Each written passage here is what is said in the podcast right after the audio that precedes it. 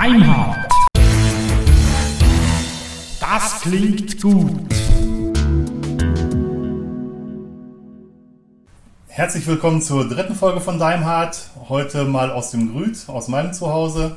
Mir gegenüber sitzt der Ro äh, Roman. Salut zusammen, äh, auch herzlich willkommen bei unserem Podcast. Ja, wir sind zu Gast bei Dirk und Silvia und haben wunderbar gespiesen. Ja, es gab Poulet oder Hühnchen für die Leute in Deutschland und ähm, ja, es hat, war sehr lecker. Genau, tipptopp. Ja, wir haben wieder ein paar schöne Sachen vorbereitet für diese dritte Folge. Wir möchten diesmal ganz kurz etwas sagen zu den Feedbacks, die uns erreicht haben. Wir wollen gerne was zu erzählen zur Erweiterung, die wir geplant haben, die wir noch suchen. Dann folgt ein bisschen Smalltalk über unsere Wechsel, nämlich Dirk hat von KDE zu GNOME gewechselt und ich habe Debian wieder entdeckt. Dann haben wir heute einen Schwerpunkt bei Diensten im Web. Ich werde was erzählen zu fremdgehosteten Diensten. Ich werde etwas erzählen zu Groupware-Sachen, welche Angebote es gibt. Ich werde etwas, oder wir werden zusammen etwas erzählen über das Barcamp zu Dornbirn, bei dem wir waren, mein erstes Barcamp. Dann war ich in München an der Niche 09, dazu möchte ich etwas berichten. Wir erzählen etwas von einer Backup-Lösung, die wir beide sehr gut finden. Und wir haben einen neuen Podcast entdeckt, nämlich TuxTux.org, wozu wir etwas berichten möchten. Und schließlich geben wir noch einen Ausblick auf die vierte Folge. Jawohl, das tönt ja ganz spannend, Dirk. Mal sehen, ob wir das auch so durchbringen können. Ich bin auch sehr gespannt. Ich hoffe, okay. dass wir nicht die Fehler wiederholen, die wir schon gemacht haben. Genau, da geben wir uns ja ziemlich Mühe. Nun, äh, Feedback, da bleiben wir kurz. Wir haben Feedbacks bekommen, die Lautstärke wäre unterschiedlich stark. Wir werden das technisch korrigieren in dieser Folge. Wir bemühen uns, alte Fehler nicht nochmal zu machen, wir suchen lieber neue Fehler. Mir hat ein guter Bekannter gesagt, dass ihm die Höhen zu hoch waren. Er hat leider das Problem, dass er im Alter nicht mehr ganz so toll hört. Wir wollen weiter schauen, dass wir die Bässe verstärken. Jawohl, tun wir sicher gern. Dann die Frage tauchte auf wegen Flash Player. Da gebe ich jetzt aber das Wort zurück zu Dirk, weil das ist ja deine Baustelle, das Blog ja. mit Serendipity. Serendipity ist eine sehr, sehr gute Blog-Software. Leider bietet sie nur ein Podcast-Plugin und da können wir uns aussuchen, ob wir das ähm, ob wir entweder einen Flashplayer anbieten oder es, äh, es als Podcast anbieten, was mir persönlich nicht so gut gefällt. Aber wir haben uns dazu entschieden, auf den Flashplayer zu verzichten. Jawohl. Dann bei den Feeds, also wie sind die Feeds zu beziehen ab unserem Blog. Da klickt ihr bitte auf die Ikone, welche links vom entsprechenden Feed steht. Das ist die normale äh, Feed, äh, die normale Feed-Ikone die man anklicken kann. Ich werde das auch noch so ändern, dass wir nur einen Link haben, den ihr anklicken müsst und ähm, abonnieren könnt. Sehr gut, dann wird es noch einfacher. Wir werden kürzer sein, auch diesmal zum Bereich Feedback. Das wird sich ja automatisch verkürzen, weil wir uns ja auch mindestens versuchsweise verbessern. So sieht es aus, genau. Ähm, wir haben ein bisschen Feedback zur Usability der Webseite bekommen. Ich habe ein bisschen was am CSS geschraubt mit, mit Hilfe von Matthias, danke. Und ähm, ja, das wird auch ein steter Prozess sein. Wir versuchen da stetig besser zu werden. Genau. Also wir versuchen da bei Feedbacks bei minus 15 Minuten zu bleiben. Da sind wir ja jetzt. Wir kommen zum nächsten Thema, gehört zwar auch in die Feedback-Runde, aber ist ein bisschen, ich sag mal, gewichtiger, nämlich wir haben ja einen Logo-Wettbewerb ausgeschrieben und haben tatsächlich drei ganz schöne Vorschläge bekommen.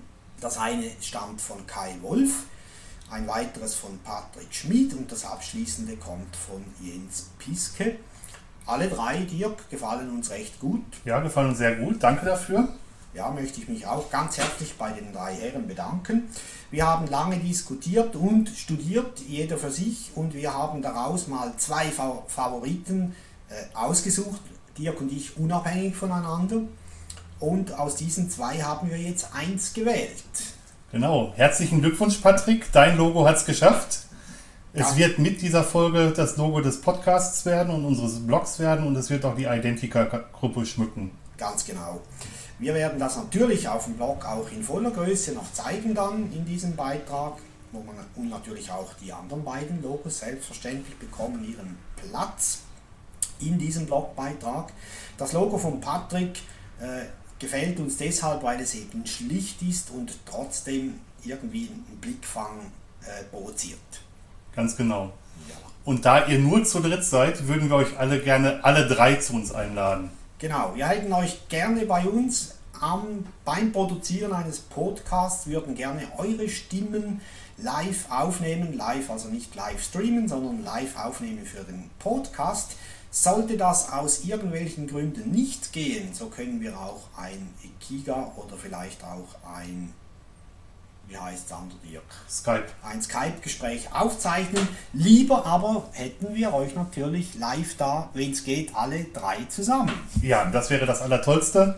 Ich hoffe, die Schweiz ist nicht allzu weit für euch weg. Wäre ganz nett, wenn ihr kurz mal schreibt, wo ihr herkommt. Zürich hat einen Flughafen, auch das sollte kein Hindernis sein. Für, ähm, für Logis sorgen wir, für Kost sorgen wir auch und wir kriegen das irgendwie hin. Genau, finde ich auch. Also aufgerufen sind Kai Wolf, Patrick Schmid und Jens Piske hierher zu kommen. Wir werden von unserer Seite euch natürlich jetzt dann kontaktieren per Mail. So machen wir es. Genau. Ja, wir haben ja aufgerufen bzw. erzählt, dass wir nach einer Feedback-Lösung suchen, so dass unsere Zuhörer per Voice eine Nachricht hinterlassen können, die wir dann entweder später im Podcast einbauen oder auch separat präsentieren können. Da gibt es ja verschiedene Dienste im Web. Ich habe mir die mal angesehen, bin aber nicht ganz zufrieden damit. Der eine Dienst, der ist für Berlin lokal reduziert noch im Moment. Also es gibt nur eine äh, lokale Telefonnummer. Da ruft man an und spricht einfach ins Telefon und das wird dann aufgezeichnet. Es gibt andere Dienste, dort müsste man dann aber auch den Podcast selbst hosten. Das wollen wir nicht. Und so gibt es im Moment die eine Möglichkeit, die mir äh, in den Sinn kommt, ist mit Skype mit einer äh, Voicebox dort. Oder Dirk, vielleicht hast du da noch zusätzlich eine Idee, was es noch gäbe.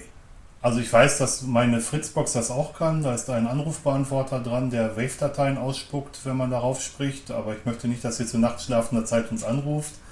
Ähm, für mich wäre es oder für uns wäre es interessant zu wissen, wollt ihr überhaupt Voice-Feedback geben? Ich meine, wir können an technischen Lösungen alles zusammenbauen, nahezu alles, was wir uns vorstellen können. Aber wenn ihr das nicht wollt, dann lassen wir es lieber. Genau. Wenn das tatsächlich ein Bedürfnis wäre, dann könnten wir allenfalls auch eine Telefonnummer in der Schweiz bekannt geben, mit der man direkt auf die Voicebox gelangt. Swisscom beispielsweise Mobile bietet sowas an, dann klingelt das Handy gar nicht erst, weil man sich direkt durchwählt auf die Voicebox. Und wenn man dort die äh, Combox Pro hat, die kostet glaube ich 5 Franken im Monat, dann hat man auch Wave-Dateien zur Verfügung, die man herunterladen können. Und das können wir selbstverständlich anbieten, aber wir hätten natürlich gerne auf der Seite unserer geschätzten Hörer auch das Interesse da. Ja, ich habe es getan. Ich bin, nachdem ich drei Monate lang KDE auf dem Rechner hatte, in der Form von Kubuntu oder Ubuntu mit KDE, bin ich wieder reumütig zurück zu GNOME gegangen. Ähm, Gründe dafür sind, meine Frau sagt, ich komme mit KDE nicht zurecht, das ist richtig. Mir ist das alles ein bisschen zu viel. Mich lenkt da viel zu viel von dem ab, was ich eigentlich mit dem Rechner machen möchte. Es sieht toll aus, es ist super integriert, es gibt tolle Effekte, aber ähm, ich betreibe den Rechner nicht der Effekte wegen, sondern weil ich damit Aufgaben löse, äh, Mails schreibe im Webserver, was auch immer. Und ähm, KDE lenkt mich da viel zu ab. Also es ist viel zu viel Gimmicks, viel zu viel Schnickschnack, einfach viel zu wenig von dem, was ich wirklich brauche. Das tönt jetzt ein bisschen, Dirk, wie du enttäuscht wärst von KDE, oder täusche ich mich da? Nein, KDE ist toll, ganz bestimmt toll. Für Ja. Leute, die ein bisschen mehr auf sowas stehen, ist das bestimmt großartig. Und es ist ja, die Ideenschmiede mittlerweile für Windows. Windows kupfert ja mittlerweile von KDE ab, früher war das andersrum. Ähm, aber für mich ist es zu viel. Ja, okay, verstehe ich. Höre ich auch oft, dass KDE für einen Work-User, sage ich jetzt mal, fast ein bisschen zu überladen wäre. Aber jedem seine. Soll ja so sein und das ist auch das Schöne bei Linux. Genau, wir haben die Wahl, wir können verschiedene Ja. Desktop-Environments ausprobieren. Bei anderen Betriebssystemen, die kommerziell sind, kann man das nicht. Nee, oder nur sehr schwer. Oder nur sehr schwer. Illegal dazu noch. Okay, ich habe es Dirk fast gleich getan. Ich habe auch gewechselt und zwar nicht nur den Fenstermanager, sondern eigentlich die Distribution. Ich bin von Ubuntu zurückgegangen zu Debian, zu Debian Lenny 5.02 oder für diejenigen, die es genauer haben wollen, das wäre dann ein Linux GNU Debian 5.02, ganz ist- offiziell. Das ist typisch Debian, man Ja. muss das ganz genau machen, sonst Ja. kriegt man immer noch einen Anschiss von der Seite. Genau. Das hat mich auch ein bisschen geärgert, aber ich nehme es an, dann sage ich das künftig richtig. Die Gründe für mich sind ein bisschen, hat ein paar verschiedene Faktoren. Zum einen natürlich ganz klar die Lust am Testen, ausprobieren. Ich hatte zwar Lenny schon mal drauf, aber nur für einen Tag oder so und habe es jetzt nochmals probiert. Arbeite jetzt mittlerweile eine knappe Woche damit, bin gut zufrieden. Hauptgründe dafür neben dem Testen ist natürlich die Geschwindigkeit. Ich vergleiche da jetzt nicht Birnen mit Äpfel, sondern nehme wirklich zwei Äpfel, nehme eine Standard-CD von Ubuntu und eine Standard-CD von Debian und vergleiche die miteinander. Und da muss ich sagen, geschwindigkeitsmäßig gewinnt natürlich Debian, ganz klar aus verschiedensten Gründen. Ist auch nicht so überladen oder beladen, wie das Ubuntu ist. Weitere Gründe, die dafür sprechen, äh, ist natürlich etwas zu lernen, Neues zu sehen, auch die Community mal zu wechseln, ob schon die Ubuntu Community ja nicht wirklich weit weg ist von Debian. Aber es gibt doch für Debian natürlich einige eingefleischte Menschen und darunter ein paar ganz interessante Persönlichkeiten. Das interessiert mich natürlich schlechthin einfach ganz generell. Im Großen und Ganzen bin ich zufrieden damit, musste zwei kleine Hardware-Probleme lösen, das ging ruckzuck. Ja, und jetzt äh, zeichne ich auch auf diesen Podcast mit Audacity auf Debian.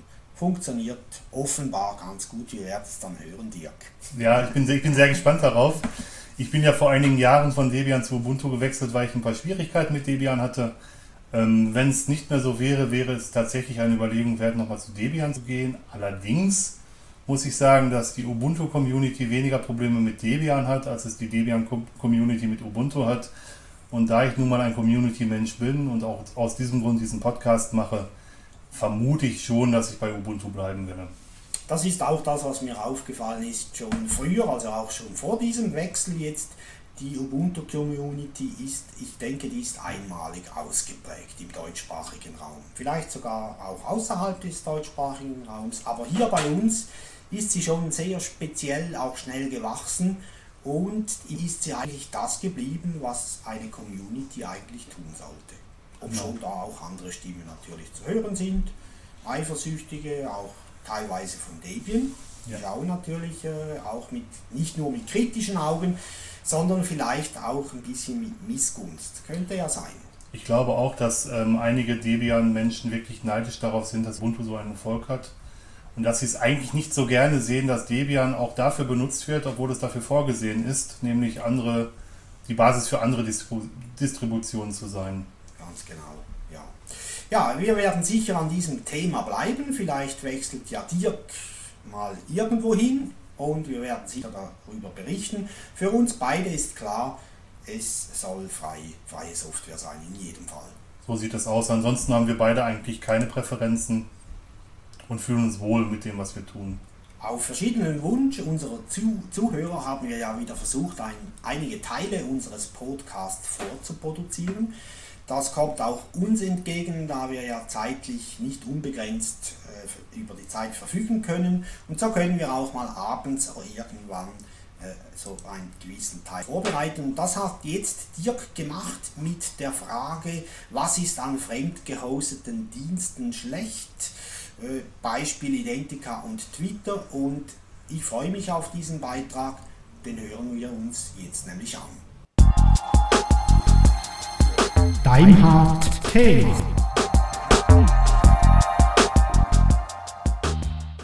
Wie bereits angekündigt, soll es hier um fremdgehostete Dienste gehen.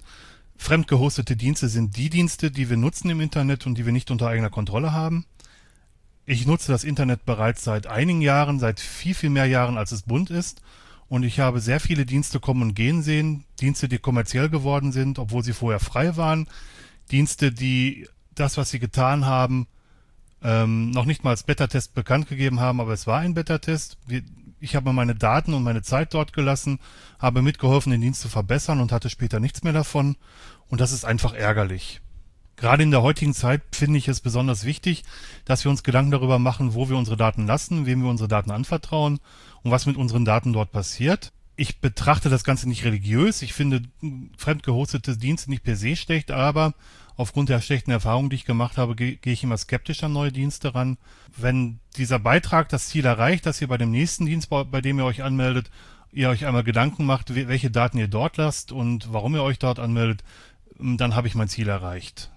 Ich weiß, dass es selbst in der heutigen Zeit sehr, sehr viele Menschen gibt, die sagen, dass sie nichts zu verbergen haben, aber das kann ich so nicht glauben, weil ich weiß, dass es viele oder fast alle Menschen gibt, die einen Teil ihres Lebens als Privatsphäre sehen, den sie nicht öffentlich ausgebreitet haben möchten. Interessant ist es vor allem in dem Umfeld, dass potenzielle Arbeitgeber, wenn ihr mal einen Job sucht, durchaus auch diese von euch hinterlassenen Datenspuren beobachten und anschauen und schauen, ob sich der Mitarbeiter, damit ihr, in das neue Unternehmen einfügen kann. Genauso gibt es bestimmt Informationen, die ihr nicht für jeden öffentlich zugänglich halten wollt, wenn ihr euch mal über einen Lehrer, einen Professor oder euren, euren Chef ärgert und in einem Social Network hinterlasst, dass ihr den total doof findet und dass der bescheuert ist und dass, was weiß ich nicht noch alles ihr ihm wünscht, ähm, das ist sicherlich eine Sache, die ihr nicht erfahren sollte. Daher solltet ihr überlegen, ob ihr das wirklich in das Internet stellt. Ich habe mal ein paar Fragen zusammengestellt, die ich mir immer stelle, ähm, wenn ich einen neuen, mich beim neuen Dienst anmelden will und die, die mir wichtig sind, vielleicht ist da was für euch dabei. Zum einen frage ich mich immer, ob ich meine Daten selber löschen kann. Vielleicht springe ich gerade auf einen Zug auf, dass der, der neue Dienst ist toll, ich möchte ihn gerne nutzen und nach, nach ein paar Monaten merke ich, hey, das war doch nicht das, was ich wollte. Ähm, ich möchte da gerne wieder austreten aus dem Club, aber was passiert mit meinen Daten? Dann eine Frage, die ich stelle, ist, kann ich den Account selber stilllegen? Gibt es irgendwo in der Software eine Möglichkeit oder einen Knopf, den ich drücken kann und wo ich sagen kann, bitte löscht meinen Account, legt mich still, ich habe keine Lust mehr weiterzumachen. Ich schaue mir bei jedem Dienst, den ich nutze, die Nutzungsbestimmungen an. Ähm, ich weiß, dass viele Dienste, die im Moment sehr, sehr groß gehypt sind, englische Nutzungsbestimmungen haben. Wenn ihr nicht so fit in Englisch seid, schadet es nicht, wenn ihr euch ähm, Hilfe holt und die Leute fragt, die, die sich ein bisschen besser im Englischen auskennen, was da eigentlich steht. Dann frage ich mich jedes Mal, was ist das für ein Anbieter? Vertraue ich dem? Will ich dem wirklich Daten hinterlassen? Was habe ich über den gehört? Hat der gute oder schlechte Presse in den letzten Monaten und Jahren gehabt? Dann frage ich mich, wenn ich einen neuen Dienst anfange, wie schlimm ist es, wenn der Dienst eine Panne hat? Und Panne in zwei Hinsichten. Was passiert, wenn die Daten, die ich dort hinterlasse, komplett öffentlich werden, also über Google findbar werden? Oder was passiert, wenn der Dienst einmal eine technische Auszeit nimmt und ich nicht auf den Dienst zugreifen kann, habe ich da wichtige Prozesse oder wichtige, meinen, einen halben Teil meines Lebens abgelegt und kann ich nicht mehr weiterleben, weil ich den Dienst gerade nicht nutzen kann, dann sollte ich mir Gedanken machen. Die Fragen sollte man sich natürlich auch stellen, wenn man Dienste selber hostet. Was passiert, wenn der Dienst nicht verfügbar ist und was passiert, wenn ich selber eine Panne verursache? Wie schlimm ist es, wenn der Dienst komplett eingestellt wird? Was passiert mit meinen Daten? Dafür gibt es einige Beispiele, wie, wie es schlecht laufen kann. Es gibt auch einige Beispiele, wie es gut laufen kann, aber leider zu wenige. Welche Daten will der Pro Provider für seinen Dienst sammeln? Warum sammelt er die? Warum sollte ich ein Geburtsdatum eingeben müssen, wenn mein Geburtsdatum eigentlich überhaupt keine Rolle spielt bei der Nutzung des Dienstes? Warum sollte ich angeben, wo ich wohne, wenn die Adresse für den Dienst völlig unerheblich ist? Warum sollte ich eine Telefonnummer hinterlassen müssen, wenn die mich sowieso nicht telefonisch ähm, kontaktieren wollen? Also da ist die große Frage, warum? Dann frage ich mich natürlich, warum ich den Dienst nutze. Nutze ich den, weil er gerade hip ist oder nutze ich den, weil ich wirklich was damit bezwecke? Möchte ich da irgendwas mit erreichen? Verfolge ich ein bestimmtes Ziel oder will ich einfach nur Spaß haben? Das kann auch ein guter Zweck sein. Interessant ist, und da kommen wir wieder auf die, die Nutzungsbestimmung zurück, ähm, wer behält die Daten? Wem gehören die Daten? Ein großer Dienst, über den ich später noch gleich ein bisschen was erzählen werde, hat vor einem halben Jahr versucht, seine Nutzungsbestimmung zu ändern oder vor drei Monaten versucht, seine Nutzungsbestimmung zu ändern dass der Dienst auf ewig die, die Nutzungshoheit über die Daten behält. Das heißt, ihr kommt nie wieder an eure Daten ran und ihr könnt nie wieder Änderungen an euren Daten vornehmen. Und, last not least, es ist relativ interessant zu wissen, in welchem Land der Dienst gehostet ist und sich mal so zumindest geringfügig Gedanken darüber zu machen, wie die Datenschutzbestimmungen in dem Land aussehen, in dem der Dienst gehostet wird. In Deutschland und in der Schweiz gibt es ein relativ intensives Datenschutzrecht, wo die Daten sehr gut geschützt sind, wo natürlich per richterlichem Beschluss auch eine Staatsanwaltschaft immer auf die Daten zugreifen kann. Das finde ich auch richtig. Aber wie sieht es in dem Land aus, wo der Dienst denn wirklich läuft? Also ich fasse nochmal zusammen für fremdgehostete Dienste. Passt auf bei Beta-Tests. Da ist es häufig so, dass es bei Release des Dienstes Geld kostet. Werft einen Blick in die Datenschutzbestimmungen und in die Nutzungsbestimmungen des Dienstes. Denkt daran, dass die Daten beim Hoster liegen. Ihr habt selten die Möglichkeit des Downloads und damit die Möglichkeit der Weiterverwendung. Ihr habt auch manchmal oder sehr häufig nicht die Möglichkeit, eure Daten zu löschen. Wollt ihr das wirklich? Was passiert, wenn Features eingestellt werden? Als Beispiel sei da mal Flickr genannt, die vor einigen Monaten ähm, das deutsche Datenschutzrecht verkehrt verstanden haben und damit von Deutschen nur Fotos sich Deutsche sich nur Fotos anschauen lassen konnten, anzeigen lassen konnten, die mit einem bestimmten Label getaggt, verschlagwortet waren, ähm, was dazu führte, dass selbst Leute, die dort einen Bezahlaccount hatten, noch nicht mal die Möglichkeit hatten, sich ihre eigen hochgeladenen Fotos anzugucken. Wollt ihr das wirklich? Was passiert, wenn der Dienst komplett eingestellt wird? Da gibt's auch ein Beispiel, beispielsweise Podango oder Audio Ads. Das waren zwei Podcasting-Hoster, die Anfang des Jahres oder Ende letzten Jahres ihren Dienst mehr als überraschend eingestellt haben, wo die Leute noch nicht mal die Zeit bekommen haben, ihre Audiofiles, die sie hochgeladen hatten, zurückzubekommen. Und wo viele Leute oder viele Podcaster auch geflucht haben, dass sie den Umzug in, in sehr, sehr kurzer Zeit erledigen mussten. Was passiert, wenn die Nutzungsbestimmungen geändert werden? Da ist das Beispiel Facebook. Facebook hat versucht, ähm, die Nutzungsrechte an den Daten auf unendliche Zeit auszudehnen, mit der Möglichkeit, die, die Daten auch für andere Zwecke als für Facebook zu nutzen und ebenfalls mit der Möglichkeit ähm, oder, oder beziehungsweise mit dem Verbot der Löschung der eigenen Daten. Das ist natürlich der größte GAU. Glücklicherweise hat da der Facebook-Gründer zurückgerudert und ähm, es ist nicht so gekommen, aber auch da sollte man darüber aufpassen. Was passiert, wenn der Dienst aus Wirtschaftlichkeitsgründen eingestellt wird? Das ist ein großer Dienst, ein Dienst, der sehr, sehr viele Nutzer hat, kostet auch sehr, sehr viel Geld. Ähm, viele Dienste finanzieren sich per Werbung. Wenn die Werbung nicht mehr da ist, werden viele Dienste eingestellt. Das sehen wir immer häufiger. Braucht ihr den Dienst so dringend, dass ihr euer tägliches Leben nicht mehr äh, euch ohne ihn vorstellen könnt, wäre es vielleicht sinnvoll, auch ein bisschen Geld dort zu lassen. Ich nutze auch ein paar Dienste, für die ich Geld bezahle. Das ist auch in Ordnung so. Was passiert, wenn der Dienst dann irgendwen verkauft wird, wo ihr mit dem Käufer nicht einverstanden seid? Dann bekommt auf einmal der Käufer das Nutzungsrecht. Was passiert, wenn, wenn ein bestimmter Dienst an eine ultrarechte oder ultralinke Partei verkauft wird und ihr seid mit dem ultrarechten und ultralinken nicht einverstanden? Wollt ihr wirklich, dass die eure Daten haben und damit machen können, was sie letztendlich wollen? Sobald ihr die Dienste bei einem Fremdanbieter eingegeben habt, habt ihr keine Kontrolle mehr über eure Daten. Ihr müsst euch einfach sicher sein, dass der Anbieter so mit, seinen, mit den Daten verfährt, wie er es angekündigt hat. Ähm, die Kontrolle gebt ihr aber völlig ab ihr habt keine Möglichkeit, direkt Einfluss auf die Daten zu nehmen, sondern nur über irgendwelche vorgeschalteten Webfrontends in der Regel. Dass man Kontrolle haben will, kann ein Beispiel zeigen, was wir selber haben, zum Beispiel die Daimhard-Downloads. Ähm, ich habe die Kontrolle über die Logdateien. Da ich die Kontrolle über die Logdateien habe, kann ich auch da Auswertungen fahren und zum Beispiel sehr genau sagen, wie viele ähm, Downloads wir an welchem Tag haben. Das hilft uns natürlich zu sehen, wie, gut oder wie schlecht unser Dienst angenommen wird, unser Podcast angenommen wird. Die Möglichkeit habt ihr in der Regel bei fremden Diensten nicht. Wichtig zu wissen ist, dass ihr euch in eine Abhängigkeit bedient, äh, begebt, wenn ihr einen Dienst benutzt. Das ist nichts Schlimmes, wenn der, wenn der Hoster gut ist, aber es ist halt wichtig zu wissen, dass das eine Abhängigkeit ist. Bitte nutzt einen Dienst nicht nur, weil die Fassade toll ist, weil der Dienst cool ist und die Puppen darauf stehen, weil das toll aussieht, weil das einfach hip ist, sondern nutzt einen Dienst, weil ihr ein bestimmtes, ein bestimmtes Ziel damit erreichen wollt. Demgegenüber stehen natürlich die Möglichkeiten, die man bei eigenen Hostings hat. Man hat keinen der oben genannten Nachteile, dafür bekommt man eigene Nachteile. Wenn man das Know-how nicht hat, so einen Dienst selber zu betreiben, dann ähm, nutzt einem alles nichts, dass man selber hosten soll. Das geht einfach nicht. Man kann sich aber mit mehreren Leuten zusammenschließen und zum Beispiel einen, einen, einen Server mieten und sagen, wir betreiben unsere Dienste selber. Interessant wird es bei Social-Funktionen. Social-Funktionen sind nur dann möglich, wenn sich viele Menschen an einem Dienst anmelden. Ähm, das ist relativ schwierig, wenn alle gleichzeitig den Dienst betreiben und viele, viele kleine Insellösungen existieren. Ähm, mit anderen Worten, wenn ihr einen Dienst betreibt, der, der Social Network Funktion hat, wird es Nutzer geben, für die euer Dienst ein fremd gehosteter ist. Es gibt natürlich eine Menge Ausnahmen mehr. Ähm, ich traue weder mir noch irgendwelchen anderen Leuten zu, aus dem Stehgreif eine eigene Suchmaschine aufzubauen. Suchmaschinen sind ein Grund, fremde Dienste zu nutzen, definitiv. Aber es gibt vielleicht auch mal Alternativen zu Google. Man könnte mal das, dieses Bing von Microsoft benutzen. Man könnte mal den uralten Dienst Alta Vista benutzen.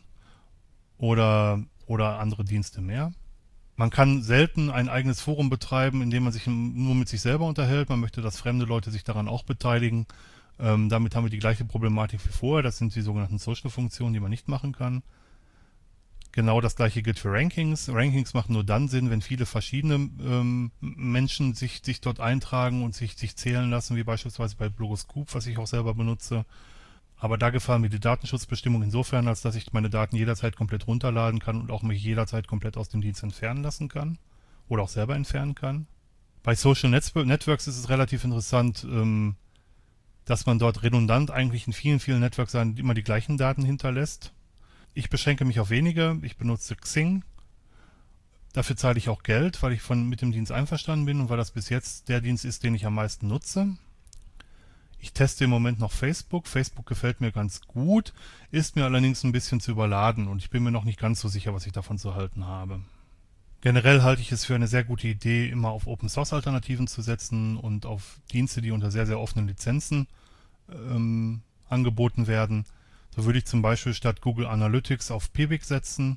Die Links findet ihr an, an dem Artikel angehängt. Ich würde statt Twitter Identica benutzen. Bei Twitter gefallen mir die Nutzungsbestimmungen nicht so gut, auch wenn das gerade ein Hype-Thema ist. Bei Identica gefallen mir die Nutzungsbestimmungen besser. Statt ICQ würde ich Jabber benutzen. Jabber ist ein Open-Source-Protokoll und es gibt viele Implementationen davon. Ähm, ICQ brät, brät seine eigene Wurst. Und äh, viele Open Source Clients merken, dass sie sich nicht mehr anmelden können, wenn ICQ etwas an seinen Diensten verändert hat. Ich nutze statt Google Maps lieber OpenStreetMap. OpenStreetMap sind die Daten völlig frei. Ich kann sie auch auf meiner Homepage verwenden, um Anfahrtsbeschreibungen zu machen, wenn ich das wollte. Und ich kann selber zu dem Dienst beitragen und ihn besser machen. Statt Delicious und anderer Bookmark-Dienste benutze ich Foxmarks. Foxmarks kann man so konfigurieren, dass das mit einem Web, äh, WebDAV-Server kooperiert. Der, das ist ein Server, den ich selber hoste. Das heißt, die Daten bleiben auf meinen Servern und werden nicht in die weite Welt gepustet. So, jetzt habt ihr es fast geschafft. Ich möchte noch auf ähm, zwei Dienste oder Dienstegruppen kurz ähm, Stellung nehmen. Das eine ist Ubuntu One. Ubuntu One ist ein gutes Beispiel dafür, äh, für einen gut, gut gemeinten Dienst, der vielleicht nicht so toll ist. Erstmal ist es Closed Source, was mich als Ubuntu-Member sehr ärgert, weil ich mit dem Label Ubuntu immer eigentlich Open Source Software ähm, verbinde. Ich würde mich freuen, wenn die Leute bei Canonical das, das ein bisschen zurückdrehen und ein wenig offener machen. Macht euch Gedanken darüber, warum ihr diesen Dienst und zu welchem Zweck ihr diesen Dienst benutzen wollt. Ich habe ihn mir angeschaut, es funktioniert ganz gut. Es gibt auch dazu Alternativen. Dropbox ist genauso Closed Source, aber ist auf vielen, vielen Plattformen mehr als nur Ubuntu verfügbar. Ich würde den Dienst nicht nur deswegen nutzen, weil das Label Ubuntu verwendet wird.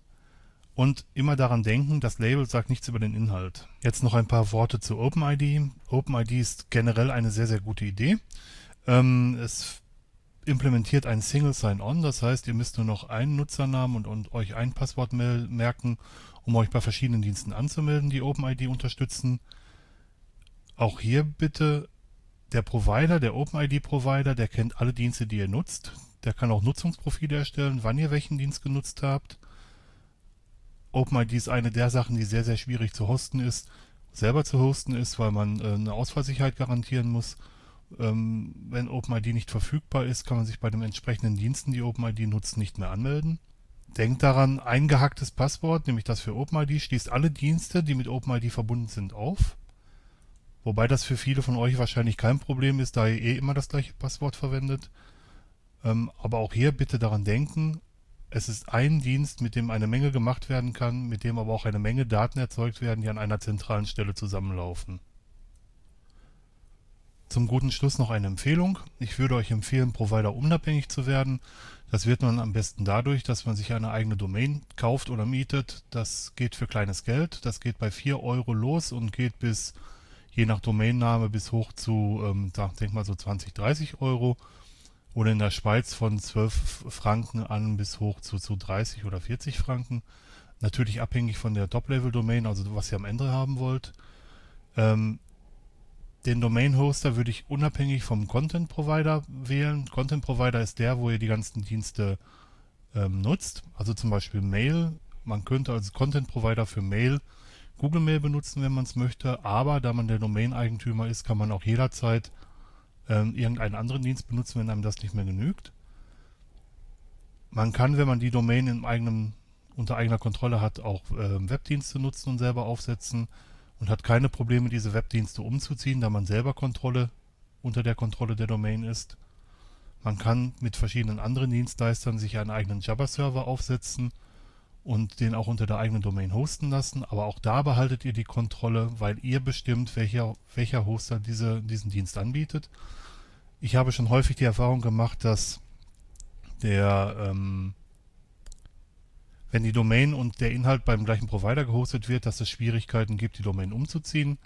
Wenn ihr aber die Domain unter, unter der Kontrolle des einen Dienstleisters habt und den Inhalt unter Kontrolle eines anderen Dienstleisters habt, dann bestimmt ihr mit der Domain, welcher Dienst wie angesprochen werden soll. Das läuft über DNS-Einträge. Ich hoffe, ihr könnt damit was anfangen. Ich hoffe, ihr macht euch ein paar Gedanken darüber und wünsche euch viel Spaß bei eigen- und fremdgehosteten Diensten. Beim nochmaligen Durchführen ist mir aufgefallen, dass ich nicht gesagt habe, dass die Domainkosten pro Jahr berechnet werden.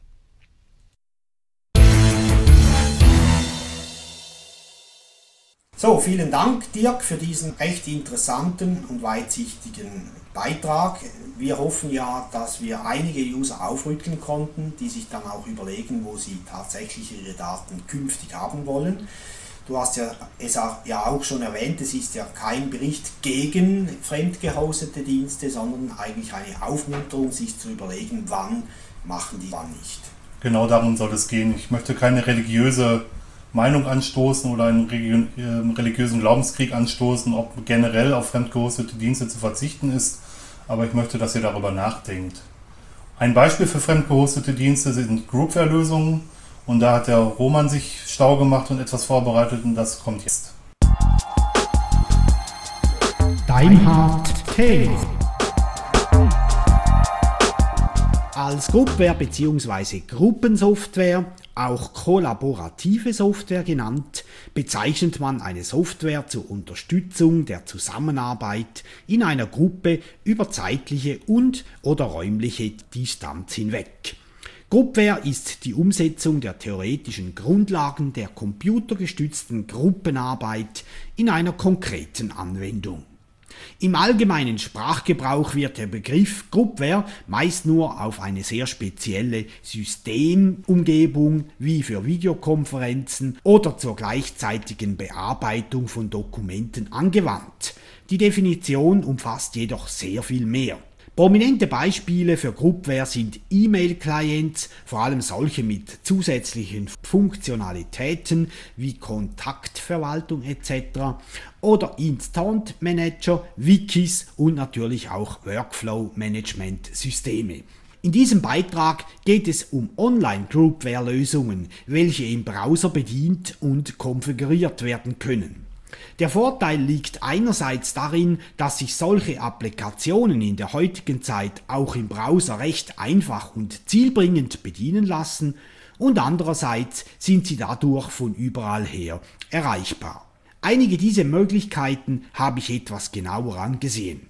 Dabei achtete ich darauf, dass es sich jeweils um eine Version handelt, welche auf dem eigenen Webspace installiert werden kann und unter GPL lizenziert wurde, also freie Software ist. Als erstes Beispiel möchte ich PH Projekt nennen. Diese Gruppe verwende ich für meine kleinen Projekte schon eine ganze Weile und bin damit ganz zufrieden. PA-Projekt eignet sich vor allem für kleinere Projektgruppen oder auch für das KMU. Es zeichnet sich durch eine einfache Installation, intuitive Bedienung und Übersichtlichkeit aus. In der Version 5 präsentiert sich das Produkt völlig ohne Ajax-Schnickschnack, obschon häufig XML und Java zum Einsatz kommen. PA-Projekt ist modular aufgebaut. Es gibt also Module für Kalender, Kontakte, Chat, Forum, Dateien, Projekte, Zeitverwaltung, Notizen, Helpdesk, Mail und Aufgaben. Außerdem lassen sich weitere Module nachinstallieren. Alle Module können kollaborativ eingesetzt werden, sie wissen voneinander und können so Daten direkt austauschen. Dadurch kommt das relationale Modell einer Datenbank zur Geltung. PA-Projekt ist eine Client-Server-Anwendung. Es läuft mit allen PHP 4 und 5 Versionen in der Basisausführung. Lediglich der Mail-Client benötigt zusätzlich die IMAP-Extension von PHP.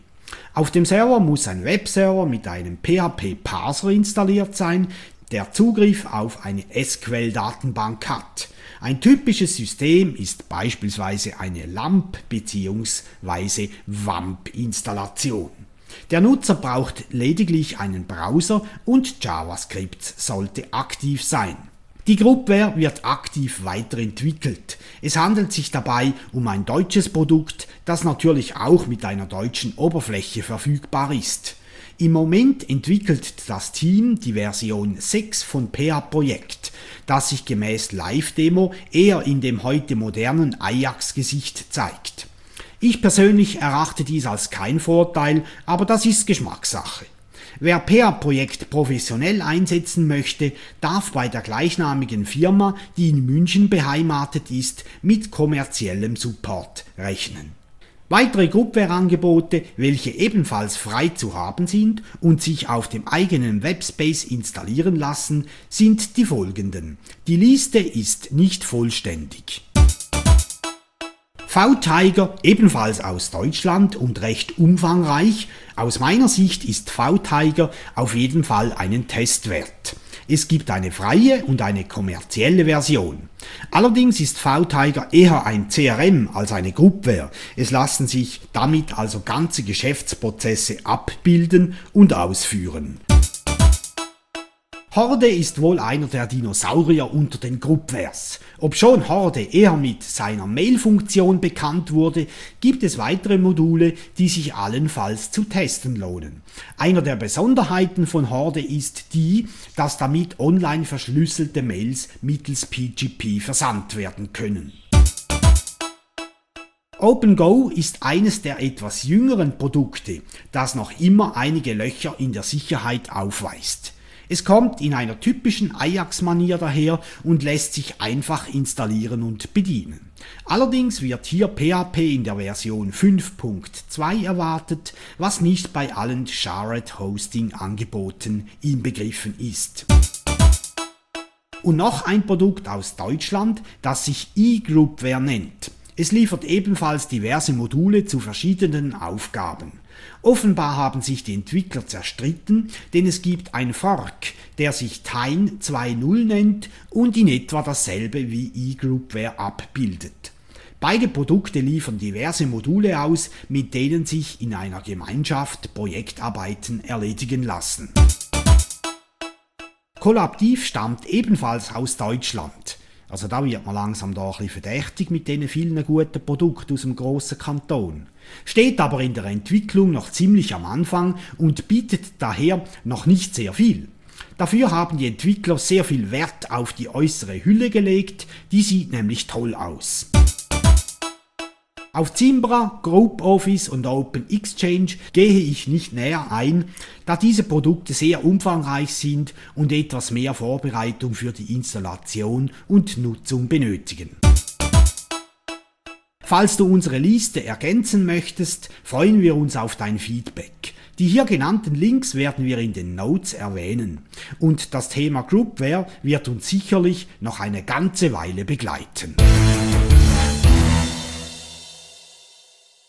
Ja, Roman, danke für deinen Beitrag. Ähm, Horde setze ich ja nun auch selber ein, bin sehr zufrieden damit. Und das ist tatsächlich die erste Lösung, mit der ich, mit der ich mir vorstellen könnte, auf einen lokalen Client zu verzichten. Vielleicht lohnt sich ein Blick für euch auch, vielleicht ist etwas für euch dabei. Jetzt kommen wir zu einem Thema, wo ich noch vorher Jungfrau war, nämlich bei Barcamps. Ich war auf meinem ersten Barcamp zusammen mit Roman. Das hat in Dornbirn stattgefunden, das ist in Österreich, in Vorarlberg.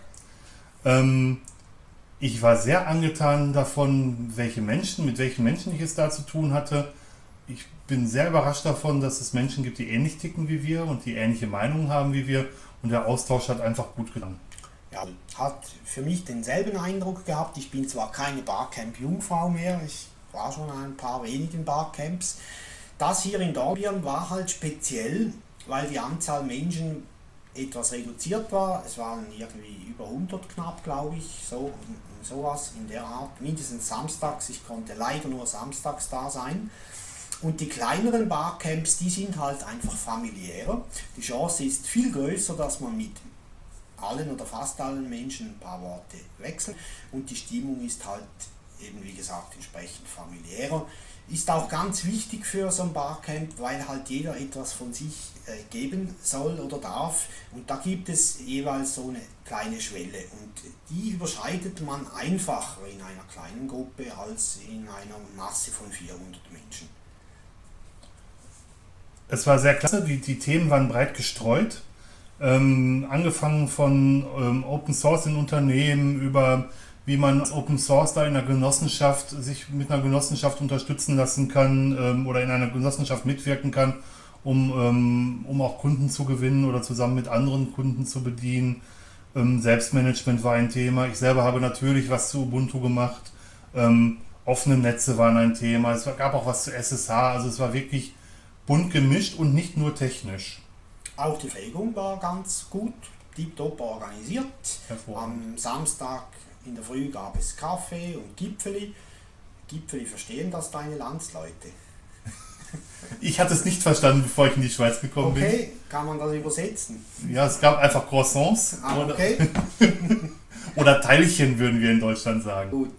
Das war okay, das Mittagessen auch und ich nehme an, sonntags war das wahrscheinlich auch in Ordnung. Ja, wir sind samstags in die Mensa gegangen, da hatten wir ein, eine Freikarte für die Mensa. Die haben sehr gut gekocht, das ist eine kleine Mensa, deswegen war es auch sehr lecker, sage ich mal. Und Sonntag haben wir ganz Web 2.0 konform Pizza bestellt und das war auch sehr gut. Super. Ja, und an diesem Barcamp hat Dirk eine Session gehalten. Leider am Sonntag, da war ich nicht dort zum Thema Ubuntu, was Ubuntu ist. Und Dirk, vielleicht kannst du einen ganz kurzen Rückblick geben. Ja, ich habe es im Blog nochmal aufgearbeitet. Ich habe mal einfach die Session damit angefangen und nach den Vorteilen von Windows gefragt. Ähm, die Teilnehmer haben sich sehr komisch angeschaut und haben gedacht, sie, sie wären verkehrt. Sie waren es allerdings nicht. Ich war der mit dem Ubuntu-T-Shirt, also war es nicht ganz so verkehrt. Ähm, erstaunlich war, dass es den Leuten nicht wirklich viele Vorteile von Windows aufgefallen sind. Es gibt ein paar mittelbare Vorteile von Windows, die daher rühren, weil es so weit verbreitet ist. Zum Beispiel die weite Treiberunterstützung. Das ist aber nicht durch Microsoft getan, sondern durch Fremdanbieter. Und ähm, bei Linux sind solche Sachen zum Beispiel direkt in der Distribution enthalten. Da ist es ein Vorteil von, von Linux, weil es direkt dabei ist, weil es out of the box funktioniert. Und bei Windows muss man Treiber sich runterladen und installieren, daher kein Vorteil. Ähm, ich fand es sehr interessant. Also wenn man sich mal anschaut, welche Verbreitung Windows hat und welche Verbreitung Linux hat und welche Verbreitung Mac OS X hat momentan oder überhaupt Mac OS, dann ähm, sehen wir, dass wir mit den Linux-Installationen noch sehr ein Nischendasein führen. Aber wir kommen weiter. Wenn Microsoft es schafft, nochmal ein Windows Vista auf den Markt zu werfen, werden wir weiter aufholen, schneller als es Windows lieb ist und Früher war Windows der Impulsgeber für, für, für Linux, heute ist Linux der Impulsgeber für Windows. Das merkt man an sehr vielen verschiedenen Punkten. Genau. Nebenher ist auch Mac ein Impulsgeber übrigens für Windows. Und auch wenn Windows jetzt Windows 7 rausgibt, das brauchbar ist und sich auch verbreiten wird, ich denke, Linux wird sich trotzdem weiter ausbreiten. Auch neben einem brauchbaren, guten Windows.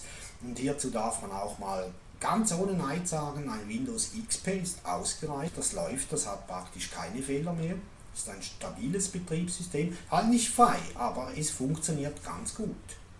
Das ist, das ist halt genau der Punkt. Also auch da wieder nicht religiös werden. Für, für Roman und mich sind die Open Source Lösungen die besseren. Aber die Standardanwendung, die jeder so hat, Mails schreiben, ein bisschen Textverarbeitung, ein bisschen Tabellenkalkulation, viel im Web surfen, und Instant Messenger kann man mit jedem Betriebssystem machen. Da muss es weder ein, ein Linux noch ein Mac OS oder, oder ein Windows sein, das geht wirklich mit jedem.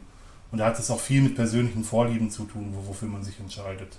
Und der Wettbewerb in diesem Bereich ist ja gar nicht so schlecht. Es nutzt nämlich schlussendlich allen. Genau. Wettbewerb ist wichtig. Wenn es nur eins gäbe, könnte sich keiner fortentwickeln. Aber ich möchte auch noch was zu Dornbirn erzählen. Da sind wir ja eigentlich hängen geblieben. Wir wollten ja, ja. jetzt nicht wieder ins Philosophieren kommen. Ähm, also ich kann jedem mal empfehlen, einfach nur mal auf ein Barcamp zu gehen und sich das Ganze anzuschauen. Ähm, es ist eine sehr interessante Erfahrung, mit vielen Leuten zu reden und eigentlich über die gleichen Themen zu reden.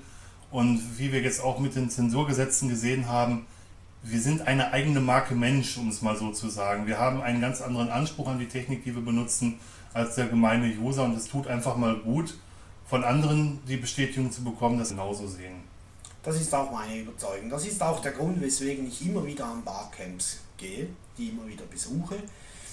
Ich habe auch nie Langeweile oder nie äh, auf Deutsch gesagt die Schnauze voll, sondern mich interessieren die immer wieder und ich werde sicherlich noch viele Camps dieser Art besuchen. Ja, und knapp, oder nein, genau eine Woche nach Dornbirn, ja genau eine Woche nach Dornbirn hat in München die Niche 09 stattgefunden.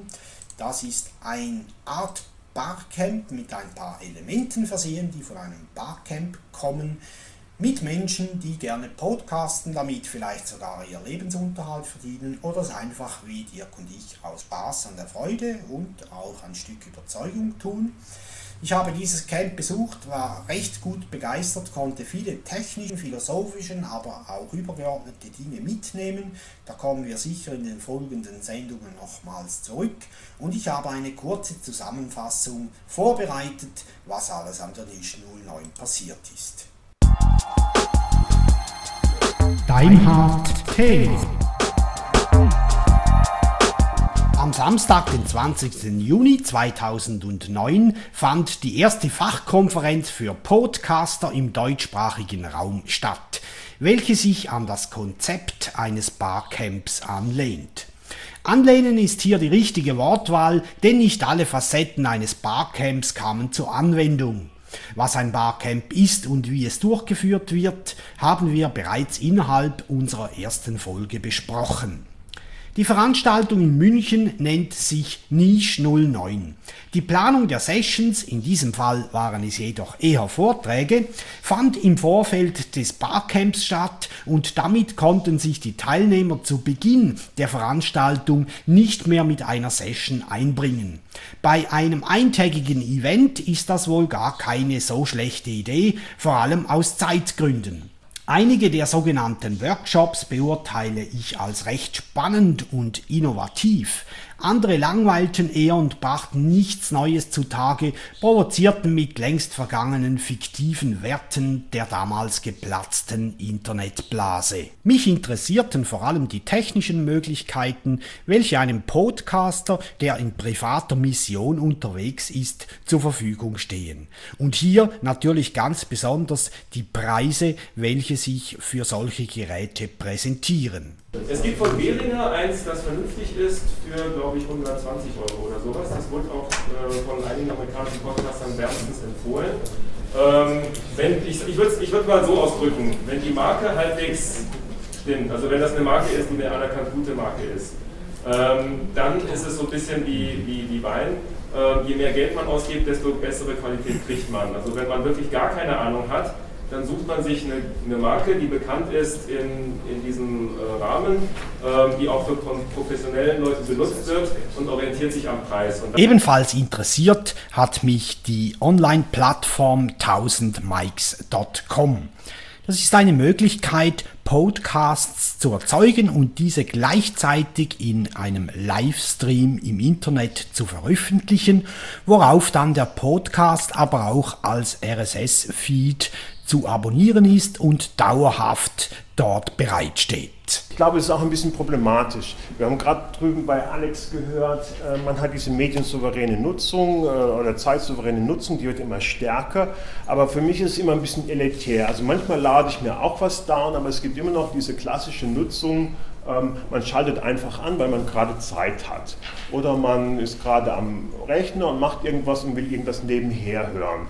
Und ich glaube, wenn Podcasts Mainstream werden wollen oder noch mehr Zuhörer erreichen wollen, dann müssen sie einfach aus dieser rein On-Demand-Nutzung auch rauskommen und versuchen wirklich was spontan, was live zu machen. Es gab aber auch spaßige Sessions, aufmunternde Workshops, mit denen wir lernten, unsere Stimmen zu optimieren, unsere Körper zu spüren und die Resonanzkörper an unserem ganzen Leib zu optimieren. Hey, yeah! So gehen wir direkt durch, damit Sie sehen, das ist genau das, was ich gerade angeführt habe. Es geht entsprechend immer auch darum, dass man als Person sichtbar wird. Das ist schon Aristoteles ist übrigens. Stimme, Sprache. Die meisten Leute wissen überhaupt nicht, dass es da überhaupt einen Unterschied gibt. Wer von euch weiß, was der Unterschied ist zwischen Sprache, was ist Stimme? Einmal mehr ging es um die eigene Zunft, um die Gilde, um die Gemeinschaft der Podcaster. Wie definieren wir uns und wo sind unsere Mehrwerte zu finden, beziehungsweise wie lassen sich diese vermarkten? Nicht allen Teilnehmern ist dieses Thema gut genug. So, was heißt denn das zum Beispiel, um dieses äh, Gedankenbeispiel nochmal abzuschließen, was heißt das für einen Podcast, den ich habe? Blick über den Tellerrand, dauert im Schnitt 20 Minuten, zumindest sollte er es, meistens dauert er länger, aber 20 Minuten, das heißt eine Drittelstunde, ja, also komme ich dann im Endeffekt auf, nicht, nehmen wir mal 21 Euro Cent gerundet pro Stunde, drittel ich das, komme ich auf 7 Cent. 7 Cent ist der Kontakt mit jedem Nutzer und jedem Hörer eigentlich wert, wenn man die werbungtreibende Wirtschaft fragen würde. Das war dann auch die zentrale Frage zum Schluss dieser Veranstaltung. Gibt es eine Gemeinschaft aller Podcaster im deutschsprachigen Raum und gibt es dazu ein gemeinsames Interesse, das eben jene Podcaster vereint? Und liegt es wirklich dort, wo es uns allen juckt, nämlich beim Geld? Und wenn dem dann tatsächlich so ist, wie lassen sich die Podcasts im deutschsprachigen Raum nach der klassischen Variante vermarkten? Aus meiner Sicht hat sich die Reise nach München zur alten und zugleich bekannten Süddeutschen Zeitung, welche als Hauptsponsor für diese Veranstaltung aufgetreten ist, gelohnt. Ich konnte viele Menschen kennenlernen, habe die sozialen Kontakte gepflegt und einiges im Bereich Podcasting gelernt. Dankeschön, Roman, da bin ich total neidisch. Ich hätte auch gerne zu Niche 99 gewollt, allerdings war mir das ein wenig zu viel Aufwand für nur einen Tag. Das wäre vier Stunden Anreise und vier Stunden Rückweg gewesen, dazwischen die Konferenz. Ähm, ich bin ein alter Mann und schaffe das nicht mehr so, wie ich mir das vorstelle. Ja, Wahl bist du auch nicht, Dirk. Das täuscht, das täuscht. Aber wir wollen euch jetzt noch ähm, ein letztes Thema oder ein vorletztes Thema präsentieren und zwar geht es um Backup. Backup selber ist nicht wichtig. Überhaupt nicht. Ja. Restore ist das Ja. Wichtige. Ja. Und man merkt, wie wichtig Backup ist, wenn man es nicht hat. Hat sicher jeder schon erlebt, wenn er Daten verloren hat, die nicht wiederherzustellen waren bzw. gar nicht verfügbar waren. Das ist ziemlich ärgerlich, je nachdem, was es ist. Wenn es ein paar MP3-Files sind, die man noch hat auf einer CD oder so, ist das nicht weiter schlimm. Aber wenn es selbst erstellte Daten sind und deswegen kommen wir auch auf das Thema. Wir fokussieren uns hier natürlich hauptsächlich auf Linux-Distributionen und solche Applikationen, die es in Linux gibt. Und dazu hat Dirk etwas zu sagen mit einer Applikation Back in Time, nennt sich die. Ja, ich habe eine sehr, sehr einfache Backup-Lösung gefunden. Die Backup-Lösung heißt Back in Time. Existiert als Paket für Debian, Ubuntu, für SUSE, im Quelltext, wie man es auch immer möchte. Ich glaube sogar in einer Version für Solaris, da bin ich mir jetzt nicht ganz sicher. Für Open Solaris. Ähm, ich habe eine Sache gem- gemerkt oder gelernt in den letzten Jahren. ähm, man macht Backup nur dann, wenn es einfach ist. Und diese Software gibt einem eine einfache Möglichkeit, ein Backup zu machen. Es gibt eine Variante für KDE und eine Variante für GNOME und ähm, die einfach herunterzuladen und installieren ist.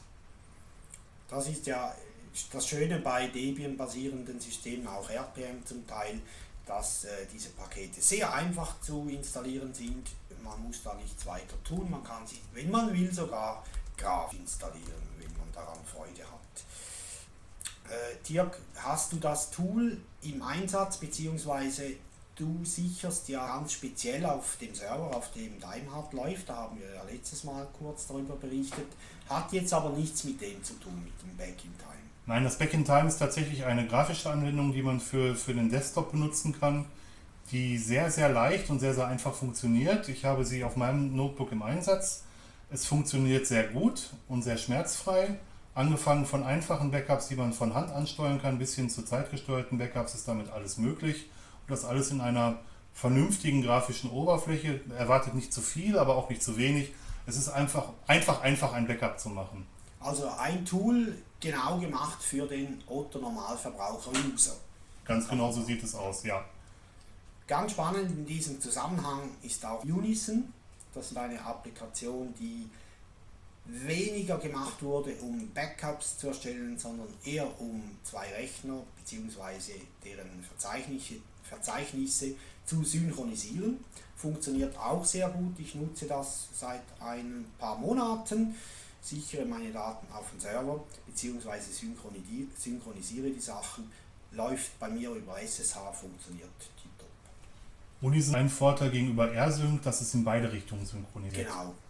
Und auch sehr selten Konflikte hat und die dann aber auch sauber ausweist und den User halt fragt, was soll ich jetzt tun. Wunderbar.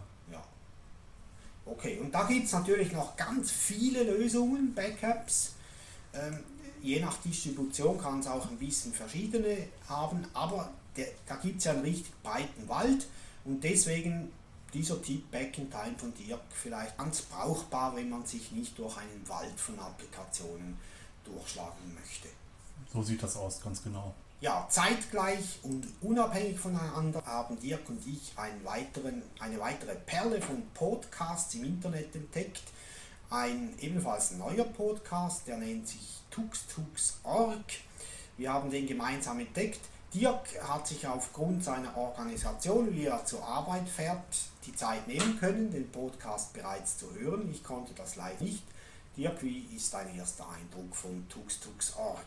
Also mir gefällt es sehr gut. Ich bin relativ begeistert davon, was Moritz da auf die Beine stellt. Es ist gerade erst die zweite oder eigentlich erste Episode gekommen. Er hat ein, in der ersten Episode gesagt, was er vorhat mit dem Podcast. Anders als wir hat er sich vorgenommen, einmal pro Woche zu produzieren. Das ähm, finde ich sehr mutig. Ähm, aufgefallen ist mir sein Username Zahlersatz. Das muss ich nochmal eben zwischen, zwischenwerfen, sonst vergesse ich das. Und ähm, jetzt ist die erste richtige Episode gekommen und die hat mir schon sehr gut gefallen.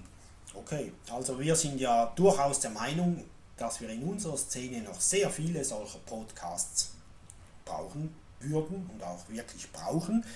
Wir haben zum Glück kein Konkurrenzdenken, überhaupt nicht, sondern wir freuen uns, wenn neue Podcasts entstehen und wenn sie natürlich bestehen bleiben. Ganz genau. Und Moritz, ich hoffe, du schaffst es, wirklich einmal pro Woche was auf die Beine zu stellen. Das ist ein sehr, sehr hartes Programm, aber ich drücke dir alle oder wir drücken dir alle Daumen, dass du, dass du das hinbekommst. Vielleicht können wir auch zusammen was tun, wer weiß, vielleicht ergibt sich das, aber auch von meiner Seite viel Glück, Moritz, halt durch. Viel Erfolg. Ja, und damit kommen wir schon wieder, Dirk, zum Schluss dieser Sendung, nämlich mit dem Ausblick. Ihr habt es geschafft, ihr habt es geschafft. Genau, wir noch nicht, wir müssen noch schneiden. Äh, zum Ausblick der vierten Sendung, die Anfang äh, August erscheinen wird. Und da haben wir infolge der Ferienzeit vielleicht ein etwas reduziertes Angebot. Fest stehen zwei Themen, nämlich unsere, oder, ja, unsere Erfahrungen mit Ubuntu One. Ich habe ja nicht nur einen Rechner, sondern habe noch Netbooks auf Ubuntu läuft 9.04 und da rennt auch dieser Ubuntu One Dienst. Auf Debian geht er nicht, definitiv nicht, wird vielleicht noch kommen. Und ein weiteres Thema wird Zeitmanagement sein. Roman und ich gehören zu der aussterbenden Spezies, die Zeitmanagement noch mit analogen Hilfsmitteln machen. Wir vertrauen auf Agenten aus Papier oder aus Terminplanern aus Papier. Ähm, vielleicht ist der eine oder andere Tipp dabei, sich mal, ähm, wie man seine Zeit auch anders planen kann. So wahnsinnig aussterbend ist diese Spezies übrigens nicht und da können wir den Bogen zurückspannen zu den Barcamps. Da gibt es sehr viele Leute, die Papieragenten nutzen und nach meiner Beobachtung werden es immer mehr. Also wir sterben nicht aus, sondern wir unsere Natalität wächst. Was ganz witzig ist, weil ich glaube tatsächlich, dass Terminplanung eines der letzten Informatikprobleme ist, was noch gar nicht gelöst wurde. Und ich sage euch auch warum, um einen kleinen Vorgeschmack auf die Zukunft zu geben. Versucht mal einen wiederkehrenden Termin in eurem Planer einzulegen, der auf einen Feiertag fällt und der aufgrund des Feiertages einen Tag vor oder zurück verlegt werden soll. Automatisch versteht sich, wir haben einen Computer. Das ist die große Herausforderung. Geht natürlich automatisch mit einer manuellen Zeitplanung auch nicht, aber da sieht man es. Und wir äh, planen unsere Zeit per Hand, Bleistift, Füllfeder, was man halt auch nimmt. Ja, soviel zu unserer nächsten Ausgabe. Wir möchten uns bedanken für die Aufmerksamkeit und hoffen wieder auf zahlreiche Feedbacks. Wir freuen uns auf, von euch zu hören und ähm, ja, vielen Dank und einen guten Start in den neuen Monat. Tschüss zusammen, macht's gut.